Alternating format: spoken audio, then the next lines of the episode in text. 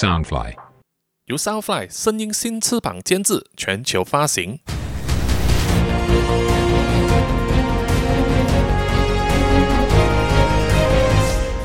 穿梭时空三千年，小说作者苏一平，监制杰克里，播主扎古叔叔。第一章：时光英雄雷格辛。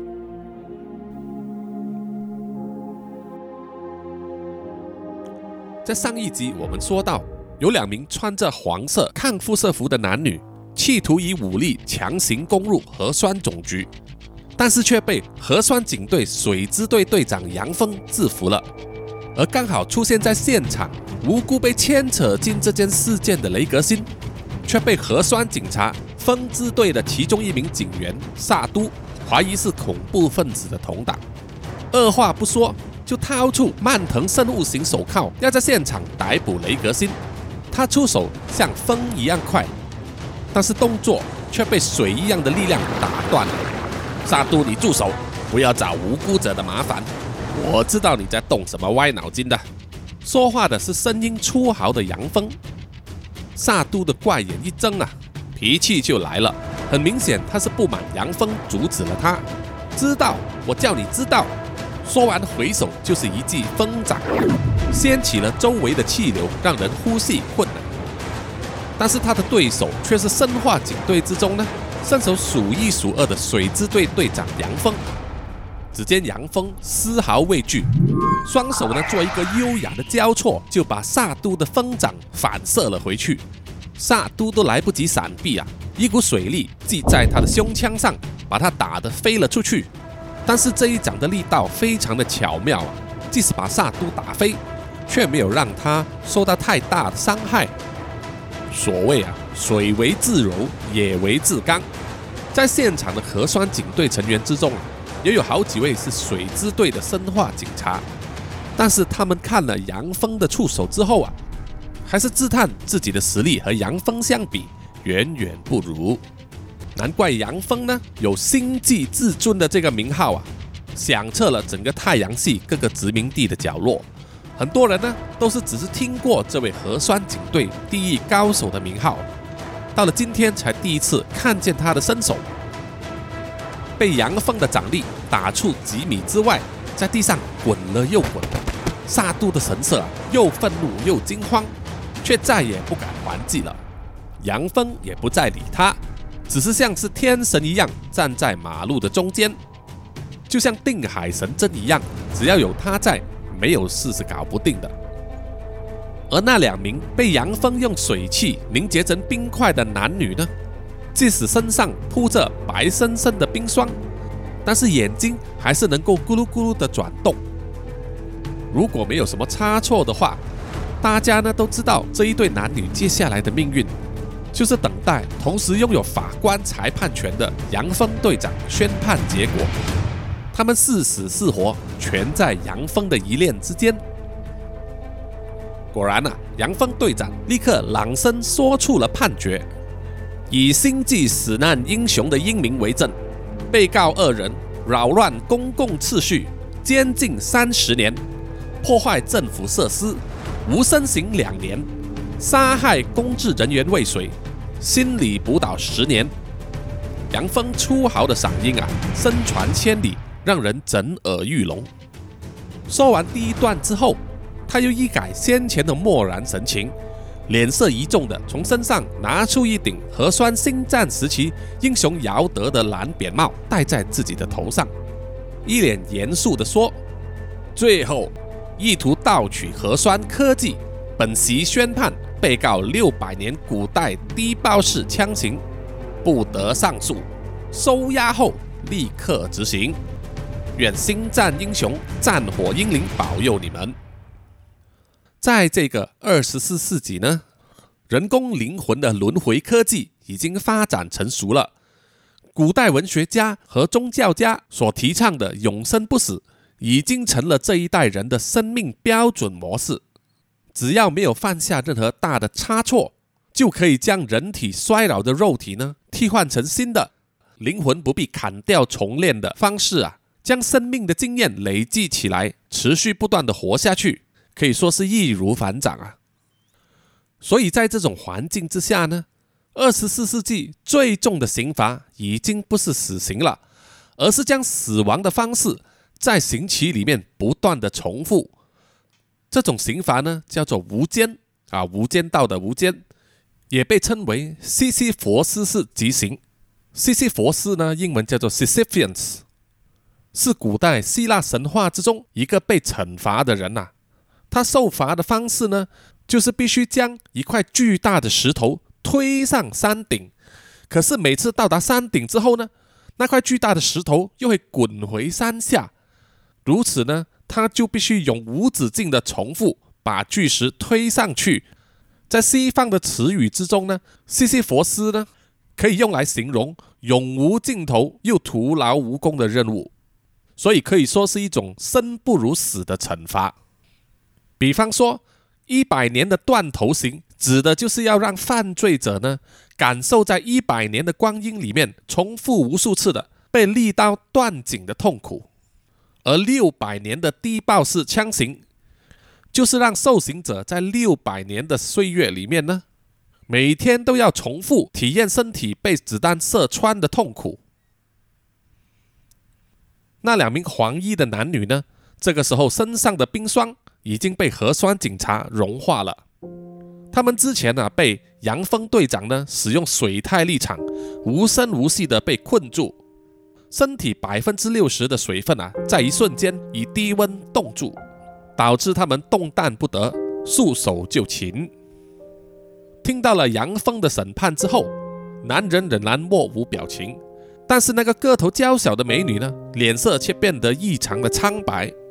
她拼命的挣扎，歇斯底里的向杨峰队长大喊：“啊，人渣！你这个半人半鬼的怪物！你们不会永远掌权的，我们的同志还会再来。有一天，雷格辛会来，我们会在自由的天空之下见面的。”然后呢，这名美女又转向那一群。将他押走的城市警察队呀，坚定的大声叫喊：“自主无罪，追求自视无罪。”他的声音非常的凄厉，但是又充满了无比的坚定。对于这种情况，杨峰队长还是充耳不闻呐。他头上戴着的扁帽是姚德中尉当年血战狂人莫里多所戴的火焰徽章蓝扁帽。一阵寒风吹来。让雷格辛呐打了一个冷战，因为当那个小美女被押上警车的时候啊，正在悠悠的开口高唱那首《雷格辛之歌》，而表情高傲的男人则在被捕之后啊，始终都没有说过一句话，就像是一个慷慨就义的烈士。在女人渐去渐远的歌声之后，城市警队也陆续撤退了。只留下一堆被破坏的汽车残骸，马路上逐渐恢复了原来的状况。行人和车子呢，都刻意的绕过了警车的残骸，就像是把它当作是一个刚愈合的伤疤。杨峰饶有深意的注视了雷格辛一眼，然后就转身往核酸局的方向走去了。这一场就像古代动作电影的风波就此落幕。雷格辛心里想啊，就怪他当年呢沉迷古装电影的父亲走火入魔了，给他取了这个英雄的名字，同样都是叫雷格辛，但是自己的命运呢和刚才那个女人口中唱的时光英雄啊，实在差得太远了，差一点在火拼之中丢了小命，而核酸警察居然也不顾他们市民的安危，当他被押做人质的时候呢，直接开枪。即使到了最后，他平安无事啊，吃了一脸尘土，核酸警察和城市警队呢也没来问候一声，还想要逮捕他，就让雷格辛慨叹呐，这个到底是什么世道？这个时候，媒体的转播机器呢已经隐隐的出现了，如果一个不幸的话被转播记者抓拍到，上了星际的通讯网，那可是倒霉中的超级倒霉了。他的糗事呢，就会传遍全宇宙了。雷格辛今天早上啊，可谓是流连不利了。他上班迟到的记录已经正式迈入第五十三分钟了。今天他的单位啊已经排定了时辰，要在早上十点的时候呢放映核酸简史给新进的警队菜鸟观赏。想起这件事啊，雷格辛知道自己只剩下七分钟的时间，于是就马上没命的向核酸局大门跑去。在那一栋核酸局大楼里面啊，处处都会映照出时间，让所有员工呢都能确实知道精准的时刻。但是在一个持刀的家伙眼中呢，每一幅映照出来的时间数字啊，都像是大声嘲笑他的嘴巴。雷格辛冲进电梯里面的时候，时间是早上九点五十四分十六秒。他不断地按着电梯的按钮啊，好像这样子就可以加快速度。他的办公室就在第两百七十七层，趁着那一台高速电梯呢上到去大概要花四十秒钟。雷格辛的心里一直焦急地在想着：快一点，快一点啊！但是就在一瞬间呢。雷格辛很清楚地看到电梯里面的时间数字突然间慢了下来，好像整个空间都停止了。呃，不是，是感觉好像有什么东西被抽掉的奇怪感觉。雷格辛的脖子隐隐作痛，这个时候他才想起来，刚刚在核酸局前面的那场逮捕行动之中，那个身材娇小的女人曾经碰过他的脖子，而且当时呢。他的确有感到微微的刺痛感。电梯变成静止的感觉之后啊，隐隐约约的，好像又听到海浪的声音。这种场景好熟悉呀！雷格森又感到自己的脖子上好像被微弱的电流穿过，有着一种规律的刺痛感啊。他忍不住想：刚刚那个女人到底在他的脖子上动了什么手脚呢？她会是中毒了吗？他的生命会有危险吗？正当雷格辛在惊慌未定的时候呢，空间之中传来了柔和的女声：“我不是那个女人哦，我有名字的。”柔和的女声跟他说：“我的名字叫做雀雅莎。”随着这个女声传来呢，雷格辛的脑海之中啊，就好像喷洒了好几千万种颜色，而这些颜色呢。突然间又集合成一个影像，还有声音，就像是在诉说着呢这个叫做雀雅莎的女人的故事。在这个故事里面呢，雀雅莎是个殖民地小官员的女儿，从小就是在富裕的环境之下长大，啊，就是官二代了。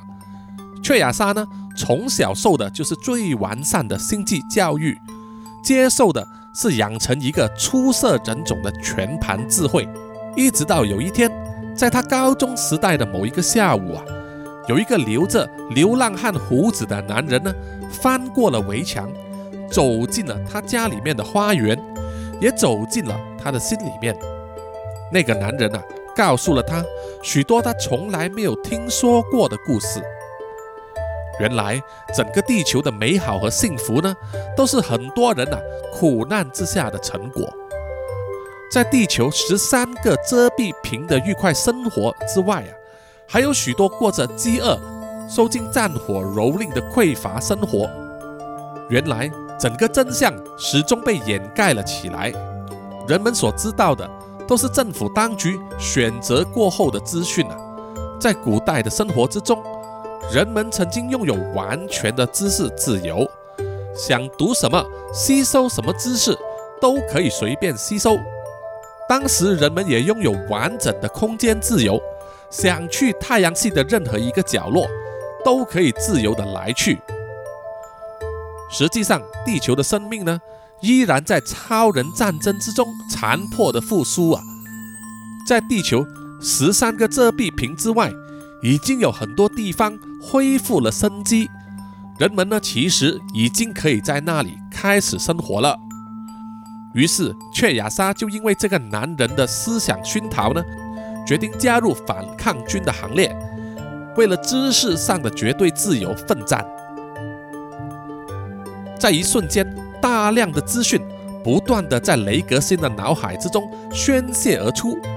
就像是经过了一段很漫长的岁月啊，而在这一段岁月里面呢，雀雅莎生命之中发生的每一件事情，都一件件的清晰出现，感觉就像是雷格辛在扮演着他的角色，而他的生命呢，又重新再演一遍。也不晓得过了多久呢，广阔的异空间才逐渐的淡出，电梯里面的各种装置啊，慢慢的变得清晰了。雷格辛呢，是吓得一声。才忽然间从梦境里面醒过来。当他醒过来的第一件事呢，就是问自己：不晓得又迟到了多久呢？哎呀，今天真的是多灾多难呐！不晓得能不能活到下班呢？哎，电梯里面的时间显示居然是九点五十五分二十三秒。令他惊讶的就是在眼前的时间显示呢，却是上午九点五十五分。从雷格辛陷入了雀雅莎的故事幻觉里面开始，到现在啊，只是过了一分钟。电梯的灯号从两百七十层开始慢慢的减缓，到了两百七十七层的时候呢，空间中就传出了悦耳的女声：“核酸局资讯处，雷格辛先生，你要抵达的楼层已经到达，祝你有个美好的一天。”电梯门打开了，雷格辛呢惊魂未定的抓抓头，又摸摸自己的脖子啊。这时候那种刺痛感呢已经消失了，但是一切的记忆还是非常的清楚。雷格辛慢慢的走出了电梯，又不住回头的观望，完全没有办法想象刚刚经历的那一场奇异的幻梦，实际上只是发生了不到一分钟。雷格辛的办公室呢，距离电梯只是有不到十步的距离啊！眼见这一天的早上呢，发生了那么多的阻碍和苦难，撑到了现在，居然还可以赶得上十点钟的新进警察课程，想起来呀，也真是神奇到不得了的事情。还没有进到办公室之前呢，一阵大嗓门的声音就迎面而来了，这把声音呢，辨识度非常高。除了雷格辛的同事米波罗之外，再也没有别人的声音有那么刺耳了。雷格辛正要走进去啊，就听到他的说话内容，于是停下了脚步来听。啊，是是是是，我知道我知道，是的，我知道啊，我不应该拿这种小事来劳烦你老人家的。但是啊，我觉得身为一个核酸局的忠贞成员啊，我应该报告给您这件事情的。米波罗呢，仿佛忘记自己的嗓音可以传遍三层楼啊，就更加大声的说了：“我知道您说的对啊，这是小事，但是他今天居然迟到了整整一个小时，已经延误到新生课程的播映了。所以啊，我就想跟你好好的报告一下嘛。啊，是是是是是，我闭嘴，我闭嘴，我不敢再打电话给您了啊，我闭嘴。然后呢，从通话器里面传来啊。”很明显就是被另一头的长官呢挂电话了。米波罗有一点愣住的望着通话器发呆，一转头却看见雷格辛站在门口啊，瞪着他，脸上的表情似笑非笑，却又咬着牙。米波罗先是一怔，然后整个脸上的表情却像是如花变成一梦一样迅速的转换，从打小报告的嘴脸里面隐隐挤出笑容啊。用这大嗓门在喊着说：“你这小子干什么去了？知不知道你迟到了？长官都翻脸了！要不是我拼命帮你求情，你早就死翘翘了。”时间上刚好显示上午九点五十九分，雷格辛呢在核酸检死放映之前的最后一刻，火速的冲进了放映室。他的搭档米波罗啊，就以疑惑的眼神看着他，还要再想说些什么东西。学长，闭嘴！先做正经事再说。雷格辛一开口就阻止了米波罗说话，打开了控制座，让机器呢扫描他手上的 DNA 条码，然后启动了播放器。在播放舞台前面呢，坐满了这一期入学的核酸警校学生。正确的数字应该是有六十七个人。和往常不太一样的就是，这一期的学生呢，有一半以上是人类。只有不到三十个是生化人。雷格辛的搭档米博罗呢，将放映的内容放进 VR 模拟放映机里面开始播放啊，然后就兴趣缺缺的坐在那边，因为这个米博罗呢，在核酸总局里面已经待了超过十年，对于这一部即将放映的《核酸简史》呢，已经可以倒背如流了。影片播放的时候，舞台前面开始充满了柔和的灯光，音效升起。雷格西呢，就和放映台前面那六十七个警校新生呢不一样啊。这些新生呢，都像是古代的小学生第一次上电影院的时候一样啊，以崇拜的感情满心期待。而雷格辛的心中呢，却对即将播放的核酸简史嗤之以鼻。米博罗看着雷格辛不屑的表情啊，心中觉得好笑，忍不住又瞪了他一眼。雷格辛就像练台词一样，快速地背咏着核酸简史的开场白：“人类的文明发展史，简而言之呢，就是一部资讯的发展史。”大舞台的灯光变暗，VR 投影就将所有人带进了一片宽阔的大草原，古生代的植物，纯净的蓝天，地平线上还有火山冒出熊熊的烈火。茹毛饮血的石器时代，人类在大草原上悠闲地行走。那部 VR 放映机呢，还能将那个空间里面的气息和声音传入放映厅里面，让人们觉得啊，好像置身其中的错觉。在影片里面，沉稳的男生又继续的说下去了：当人类开始有了资讯的传递行为，人类和其他的动物就开始了真正的分野。走出了万物之灵的不同道路，从最早的肢体语言、口耳相传、结绳、文字，乃至于后来的电子资讯、声光媒体，都是人类资讯文明的伟大发明。然而，无论这些发明如何的先进，声光效果多么的花俏，从有记载以来，人类的资讯吸收管道，比起资讯的进展程度。永远都无法同日而语。从人类对未知的知识领域有需求以来，吸收知识的方式从未超出边界界面的范畴。简单的来说，吸收知识的管道从来只是局限于经过视觉、触觉、听觉、嗅觉等等呢，产生对大脑皮层的刺激，经由不断的冲击产生记忆。这种接收方式在古代通称叫做学习。荧幕上开始投射出呢古代中国的书生着壁借光的形象，还有就是十九世纪时代欧罗巴州女扮男装求学的杨朵故事的影像。这种求学的过程呢，其实是人类史上最富黑色幽默的一大讽刺败笔。求取的过程万分的痛苦。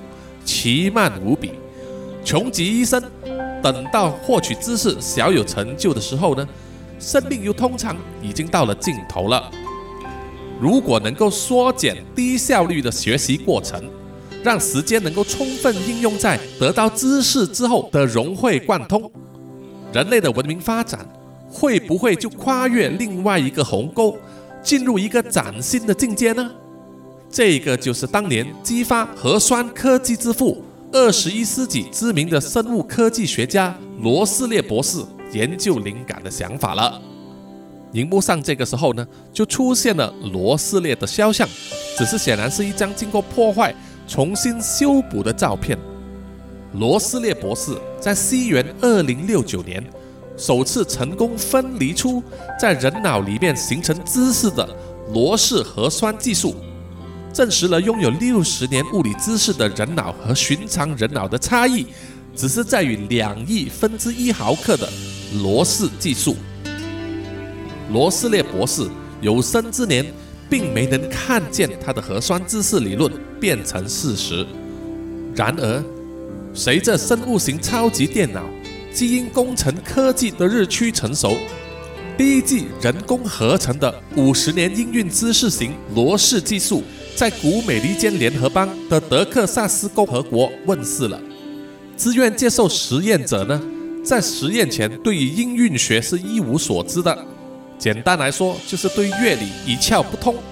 但是经过注射之后呢，却成了精研五十年音韵研究的音乐大师。从此啊，人类的文明史就开始走入了崭新的一页。自古以来，每当有革命性的发明问世的时候，睿智拙见者呢就开始质疑，会不会将这些人类导向灭亡之路？从十九世纪的炸药、工业革命，二十世纪的资本主义、核能科技、电脑、网际网络、公害，乃至于二十世纪末的基因工程、复制生物科技，都没能让顽强的人类种族灭绝。然而，绝对没有人会料想到啊，最后反而是这个人人歌颂的核酸知识科技，几乎让人类走上了万劫不复的绝种之路。核酸知识科技在二十三世纪初期正式普及之后，短短的十年时间，地球的文明科技呈几何级数的跃进，已经达到了可以和外星智慧生物交流。灵魂分离转移术、移民金星水星、臭氧层修补工程、复制绝种生物等等科技啊，都在这个时期趋向完美了。连时光机器也是在这个时候完成了原型。纵使他送去的时光探险人员呢，从来没有生还，但是时光发展局的科学家。仍然坚信啊，时光旅行的可能性。时光机器的原型代号威尔斯，在荧幕上呢停留了片刻，影像逐渐模糊之后，慢慢的就想起了曾遇了二十二世纪著名的古典乐章《时空英雄雷格辛》。米伯罗特地拍了拍雷格辛的肩膀，雷格辛瞪了他一眼，却不去理他。舞台上的男生继续说：“水能载舟，亦能覆舟。”核酸科技的激情逐渐消退之后，人类才发现这门神秘奇妙的科技有着非常可怕的副作用。个人对知识大量涌入的感受性不同，体质的差异、不同的核酸组合等等各种变数呢，可以产生许许多多未知的副作用。这些副作用包括猝死、瘫痪、失去知觉、个性大变等等。发生副作用的人数呢，与日俱增。人类知识大开，人心道德的步调却追不上科技的脚步。野心家、狂人和独裁者的能力呢，因为核酸打开了智慧之门，危害人间啊，特别厉害。一时之间。地球上战乱层出不穷，史称核酸潘朵拉黑暗时期。到了创世纪公元二一二二年，异想天开的东亚独裁者布波，因为战争失败，向星际送出了讯息，自愿和任何外星势力呢共享地球。于是就招来了来自半人马星座的野心外星兵团兵临城下。带着高科技的战斗力，准备接收地球的资源，从此就展开了为期十年的星系战役，史称“星战英雄时期”。经过十年大大小小的战役之后，到了公元二一二五年，地球临时联邦政府挑选出一时的精英，选出三百名最出色的人选，接受了超人症候群的重剂量核酸注射。摇身一变成了超人，准备反攻半人马星座的侵略者。这一班挑选出来的精英接受注射之后呢，绝大部分都死于核酸的副作用，最后只剩下四十名人选，成为智慧能力兼备的超级人种，拥有毁灭大地的能力。同年九月，这四十名勇士呢？就突袭半人马星座位于小行星地带的大本营，叫做龙城，史称四十勇士围龙城战役。这一场四十勇士围龙城战役的过程和结果呢，始终是一个谜团。在那历时十四天的战役之后，出现了出人意表的可怕结果：半人马星人的特级战斗基地龙城。在四十勇士攻入之后第十四天，偏离了轨道，直径九百八十八公里的龙城呢，切入了地球大气层，笔直的撞上了人口稠密的古欧罗巴州，猛烈的撞击力使得好几十万人在一瞬间死于非命，天地为之变色。从此之后，再也没有人见过半人马星系的生物了。随着龙城巨舰回来的是四十勇士之一的古代法兰西斯名将莫里多将军，外号叫做狂人。狂人莫里多率领了六名当年一起进攻龙城的勇士，自封为地球之王。错愕的地球军团立刻展开反击。为了扬威，莫里多呢就选择不肯臣服的古美利坚合众国。将他大半的国土气化，令到几百万的古美利坚合众国人民被活生生蒸发掉的悲惨命运。而在星战战役之中生还的四十勇士之一姚德中尉，率领了不愿屈服的人们，对抗了狂人集团。那一场战争非常的惨烈，为期三十年，史称三十年超人战争时期。三十年的超人战争，使得地球满目疮痍，也因为交战的双方实力极为坚强，最后啊演变成一场玉石俱焚的毁灭之战。到了战争的末期，狂人莫里多集团呢，通过在大气层上放置质子力场，阻挡了阳光的照射，将地球上所有的生物在一个星期之内全数的消灭。无一幸免。这十年期间，地球一片死寂，没有人知道超人战争最后的结果为如何。一直到十年之后，金星殖民区终于派遣探险队啊回来地球查探，才发现地球上的所有生命已经在超人战争之中全数被消灭了，只有在南极可以发现少数存活的苔藓类植物。当年移居到金星、水星等等的移民呢，这个时候就成了地球文明仅存的人类子孙了。如今在座的各位，以及地球上居住的人们，都是当年移居外星的后代。顽强的地球生命，经过几十亿年来的各种灾变啊，都没有办法令其屈服，却因为一场超人战争，遭到了全体灭绝的命运。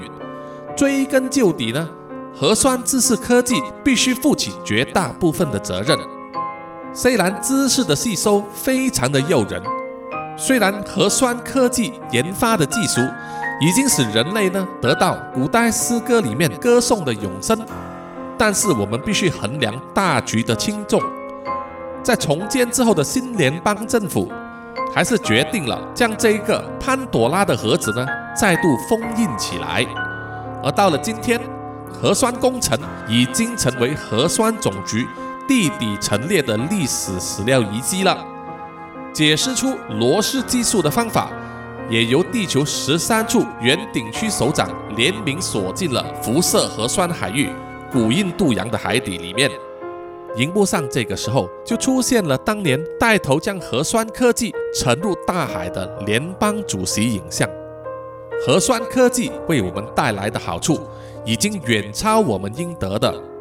当年的联邦主席佛菲以非常感性的口吻啊说道：“愿真神保佑我们，让我们永远不再有用到它的一天出现。”这一部供警校教学用的核酸简史呢，上半部就此告一段落了。荧幕在例行的标语上写着：“盗用核酸，万劫不复。”就此放映结束了，警校的新生们呢，就吱吱喳喳的讨论着，走出了放映室。雷格辛一面在关闭放映机，一面检查所有的机件呐，又一面喃喃自语道：“盗用核酸，万劫不复啊！真的是不知所谓啊！鬼才知道你在说什么。”米博罗就啄了啄雷格辛的肩膀，笑着说。阁下好像对我们核酸局的心血结晶、旷世名作《核酸简史》有点不满，是不是啊？迟到的时光英雄雷格辛先生。雷格辛就回答他说：“基本上应该说，我对核酸这种玩意儿是否存在，根本就非常的怀疑。”米伯罗听了，非常的狐疑啊。雷格辛就继续解释给他听说，在二十世纪末的时候呢，古美利坚的登月行动就是一个很好的例子了。登月的太空人登上荒凉的月球表面，说什么“我的一小步是人类的一大步”，哇，那个场面非常的动人啊！可是，即使到了二十一世纪呢，还是有人相信那个只是古美利坚政府导演出来的一场活剧啊，只是找了个地球上的沙漠，就欺骗世人说他们已经到了月球了。米伯罗就狐疑的回答说。可是事实证明了登月行动是个事实啊！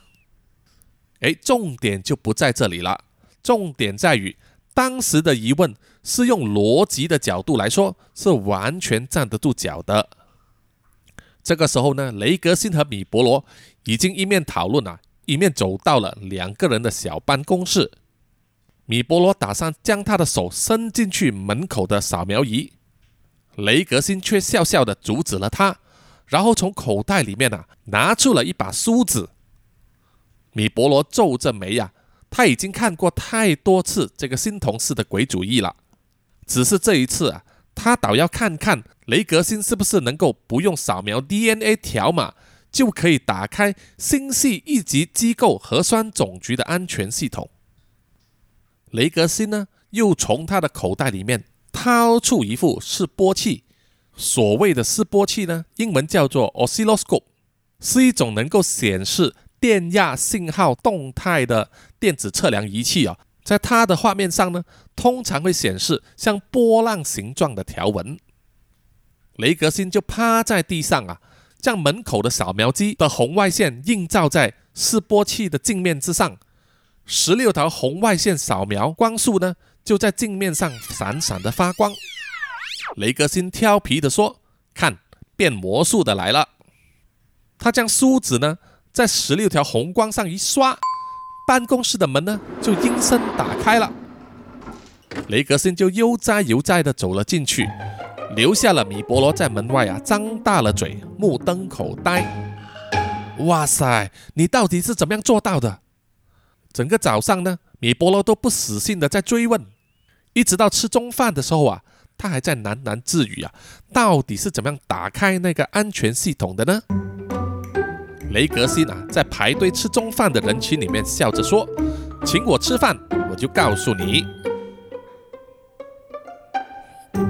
好了，这一集的穿梭时空三千年呢，就暂时到此为止啊，有一点长啊，是因为有诉说整个时空的背景。希望各位听众呢，继续留守下一集。也希望各位听众呢，能够参加在 Facebook 上面的“穿梭三千年”公开社团，一起来讨论这部作品吧。也请大家呢关注 Soundfly 声音新翅膀的 Facebook、IG 等社交媒体账号啊，来获取最新的更新。谢谢各位听众的收听，我们下一集再见，拜拜。